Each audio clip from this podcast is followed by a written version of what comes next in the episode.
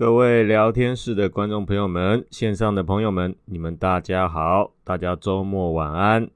欢迎你们来到今天晚上的这个杰克直播啊。礼拜六的晚上呢，我就不讲政治啦，就讲一些生活啊相关的一些话题分享给大家啊。今天呢啊，开始主题之前呢，还是很谢谢大家在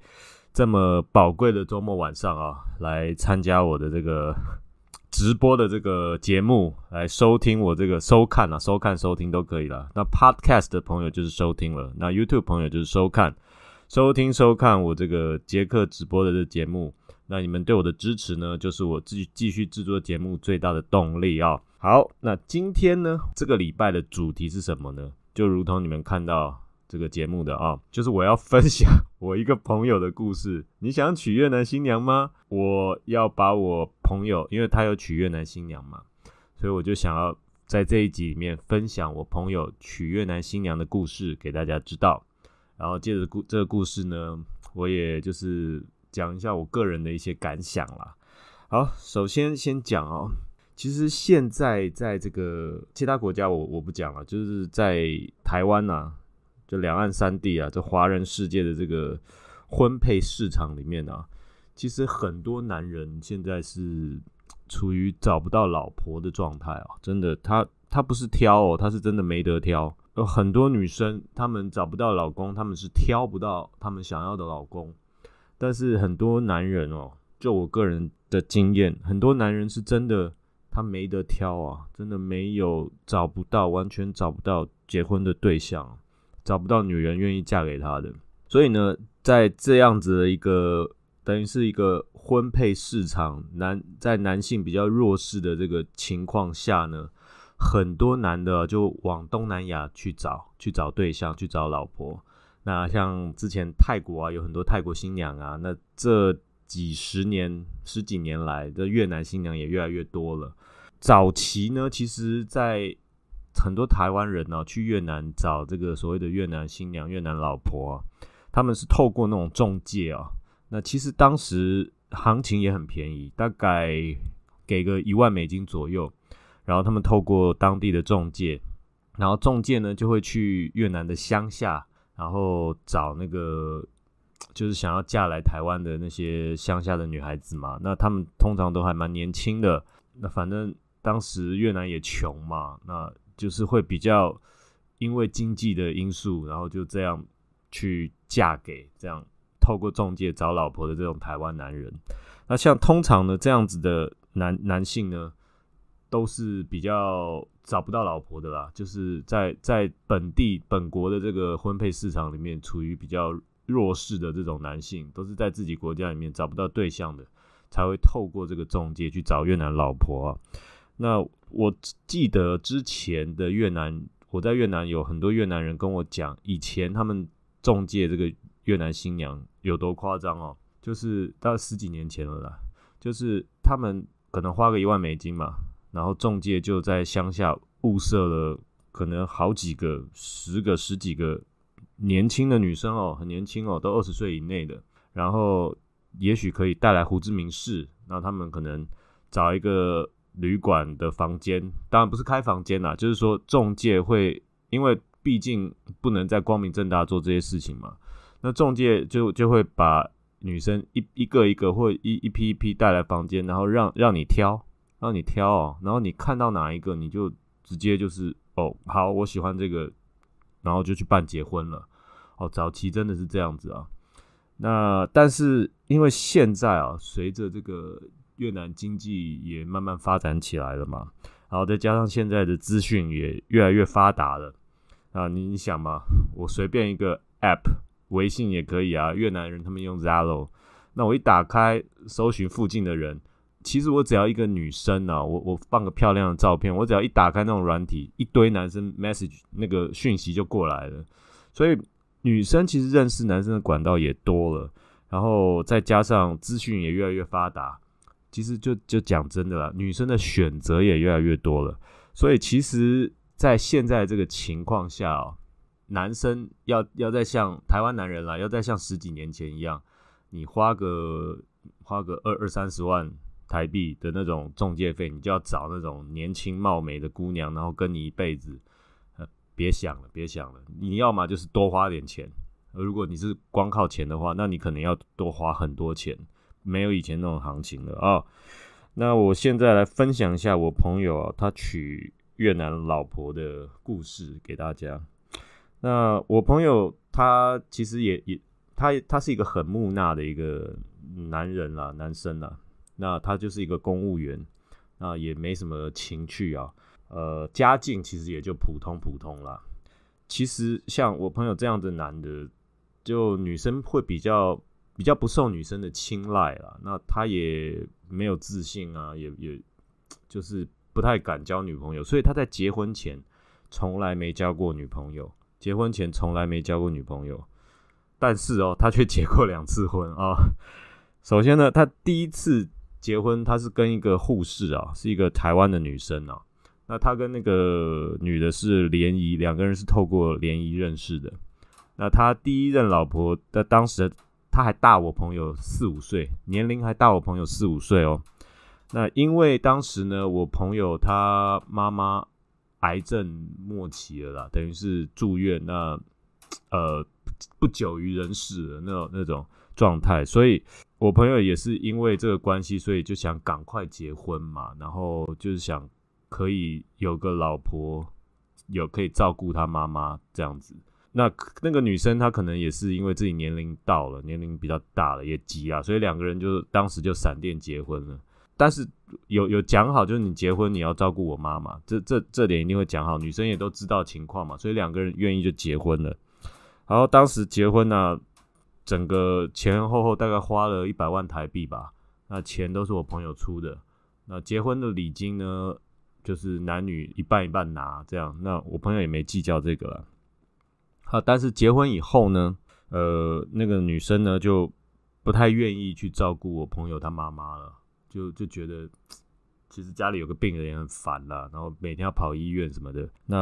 而且结婚以后就开始嫌弃我朋友条件不够好啊，那为什么其他人的老公都比较好，然后可以给他们的老婆好的享受，那为什么他都没有？就就开始有有这些症状出现了啊，所以。这段关系也没有撑很久啊，然后他们就离婚了。离婚了以后呢，那我朋友他就透过他的同事啊，就是他同事的老婆是个越南越南人，那他同事的老婆就介就介绍给我朋友说，他有他在北越有认识一个女的不错，然后所以可以介绍给我朋友。那我朋友当时也是他他可能他真的想要结婚了，那所以。他就飞去北越哦，北越不是河内，是河内旁边一个地方去找那个那个女的，带了一群人哦，一群人过过去哦。我朋友的同事，然后同事的老婆，还有其他同事，我也不知道为什么一堆蹭饭的。那反正我朋友也傻傻的，就全部都他出钱嘛，就一堆人去北越去看那个女的。然后第一趟去啊，反正总共大概花了就二十几万。那还要买礼物啊，给那个女生的家人啊，然后还要包红包啊，这些啊，这样子。后来前前后后总共又去了十几趟吧。当然每每一趟都要给一些什么伴手礼啊，然后还要那个女生还说还想她还想学中文，那我朋友还给她钱学中文啊，反正前前后后又多花了四十几万吧。那这样加起来可能就六七十万了。但是那个女生呢？他对我的朋友的态度一直都非常非常的冷淡。他说要学中文嘛，啊，结果就学了半天，也给你学费，学了很久了以后啊，那我朋友就想要跟他用讲中文嘛，那结果那个女生只会讲一句“我恨你”，学中文学了个半天，只会讲一句“我恨你”，然后我朋友就 很奇怪，怎么会这样子？当然，我朋友也是那种很迟钝的男人啊，他他他他比较不够敏锐，他就他此时终于觉得很奇怪了，然后他就去找，因为毕竟也去了十几趟了嘛，然后就会认识了那个女生的朋友，然后他就等于是当侦探了，去找那个女生的朋友出来聊，然后还给给那个侦探费，给钱，就是说就想要了解到底怎么回事啊，给他学给他学费学中文，学了个半天。然后只会讲一句“我恨你”，然后还对我这么冷淡，到底是怎么回事？然后后来他朋友才跟他跟我朋友讲，就是说，其实那个女生呢，她早就有其他的男朋友了。然后，所以像当时我朋友买给那个女生的很多礼物啊，比如说像 iPhone 啊，那个女的也是转送给她男朋友。所以我朋友就是 等于是帮人家养男朋友的概念啊，当时这样。而且我朋友连那个女生的手都还没牵过，哦，真的是有够傻的啊！所以后来。他他就这样，他终于哦，终于清醒了啊！原来我只是就是个傻傻逼，原来原来我是个傻子，这样子他们把我把我当凯子这样子啊！但是毕竟就钱也没有完全白花了，他去了这十几趟哦，也认识了其他的越南人啊，就是在在那边认识了其他越南人，那总是有相对来讲比较心地比较好的，然后就有个越南人就说：“哎。”我有个，呃，我有认识一个女孩子，不错，她在越南南方哦，然后在安江省哦，超偏僻的一个地方，然后就是这个女生不错，然后我可以介绍这个女生给你，好，所以我朋友就就又从北就飞到南方，他不是从北方飞到南方他是后来回台湾以后，他就飞飞到南方去，去安江省，然后去跟跟那个介绍人一起去找那个女的。当然，这这一次前前后又去了好几趟嘛，但是因为比较有经验的，那所以花的钱就比较少，那大概大概又多花了二十几万这样。那但是啊，他找到那个女生，那个女生呃家里面真的很偏僻，是很乡下的地方。然后因为他们家是住那种家里很穷啦，那当然也当然是穷嘛，有有钱女生不会不会想说透过中介嫁人嘛。那家里也是很穷，然后他们家是那种木木头的房子，那下雨还会漏水的那种屋顶这样子，所以我朋友当时也是那个女生要求的啦，然后就是叫希望我朋友能够出钱帮那个女生的老家修房子，然后把木头房子修成水泥房子，然后至少让下雨不会漏水这样。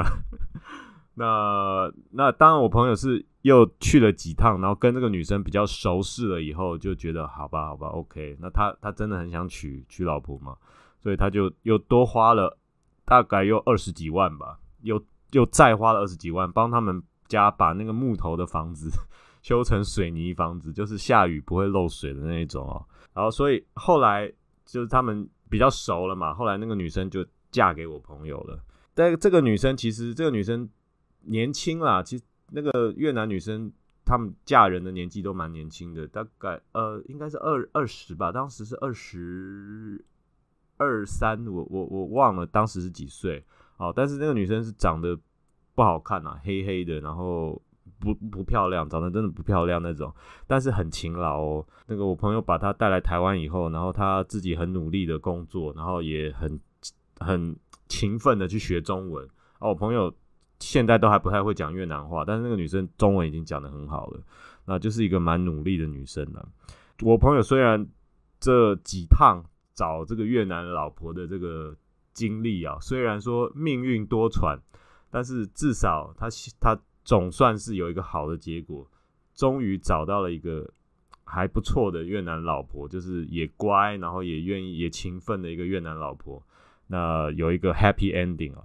其实我朋友他这个这个故事啊，让我有两点感触啦。第一点就是说，你想嘛，什么样的男生呢会透过中介去找越南新娘？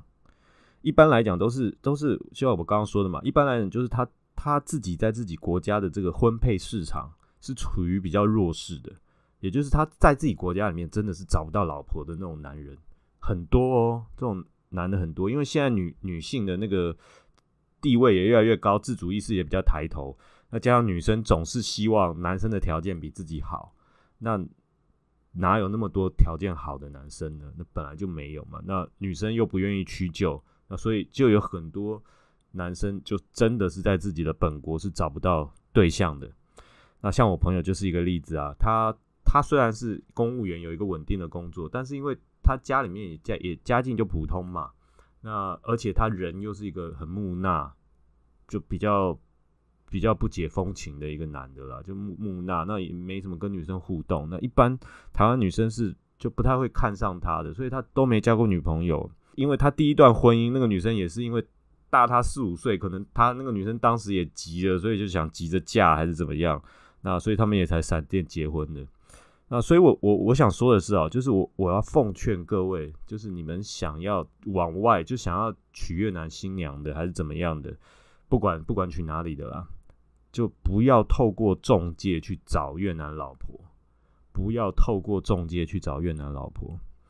因为你自己想想看，